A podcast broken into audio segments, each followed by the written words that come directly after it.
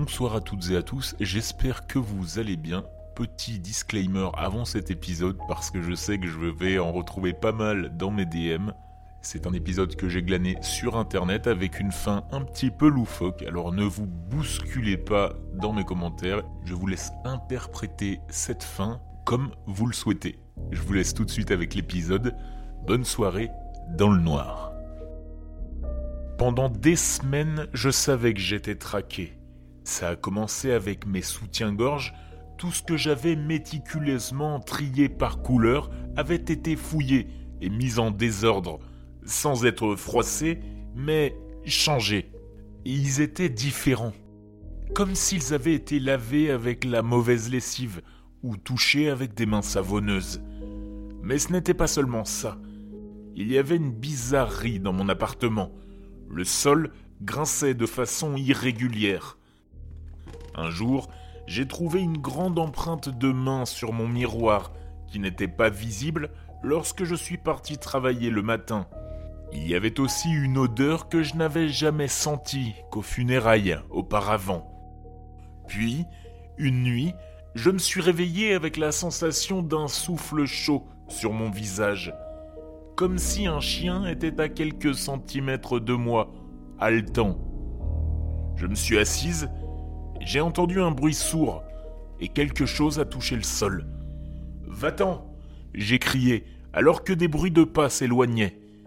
J'ai allumé toutes les lumières et trouvé la chambre vide, mais je n'ai pas réussi à me rendormir.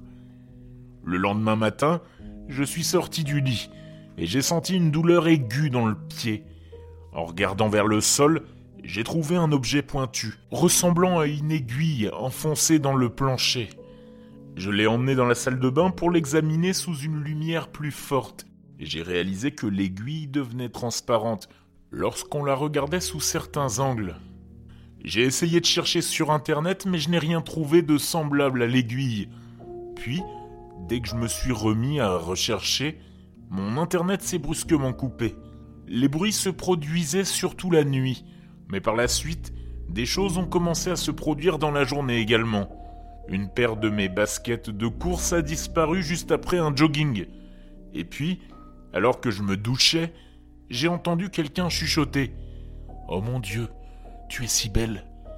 J'ai crié, et crié, et recrié. Le lendemain matin, j'ai acheté une arme. Le type du magasin, un gros barbu, a essayé de me vendre un 9 mm qui ressemblait à un jouet, mais j'ai plutôt opté pour un Six Sauer 365 avec un chargeur plus important. Je n'avais pas tiré avec une arme depuis que mon père m'avait emmené au stand de tir quand j'étais ado, alors je me suis dit que je devais avoir besoin de plusieurs munitions. Cette nuit-là, j'ai glissé le pistolet sous mon oreiller et je me suis endormi. Je me suis réveillé avec la sensation de quelqu'un qui caressait mon épaule nue. J'avais l'impression que mes hanches étaient clouées au matelas. J'ai crié de panique et j'ai poussé aussi fort que je pouvais. J'ai entendu un grognement, puis quelque chose a attrapé mes poignets et a tiré vers le bas. J'ai senti l'humidité des lèvres sur les miennes. Puis j'ai levé mon genou et je l'ai senti heurter quelque chose de mou. J'ai entendu un gémissement et quelque chose a frappé sur le bois dur à côté du lit. J'ai tendu le bras, attrapé mon arme et tiré en direction du gémissement, jusqu'à ce que mon chargeur soit à moitié vide. Il y a eu une toux sèche, et puis une voix suppliante.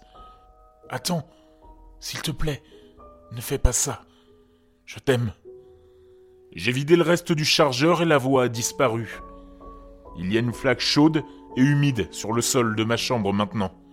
J'ai essayé de l'éponger, mais c'est difficile de l'enlever parce qu'il n'y a rien de visible. Et puis, il y a cette chose invisible. Elle est un peu plus grande que moi, et je ne sais pas comment je vais pouvoir la soulever. Il y a quelques minutes, alors que je cherchais mon balai dans le garage, une autre chose étrange s'est produite. Ma porte d'entrée s'est lentement ouverte et fermée. J'ai entendu quelques bruits de pas entrés. Ils se sont dirigés vers ma chambre. Maintenant, j'entends le bruit du ruban adhésif qui se déroule et de bouteilles qui se pulvérisent. Ils sont en train de tout nettoyer. C'est ce que je réalise. Mais ce que je ne sais pas encore, c'est s'ils vont me retrouver ou non.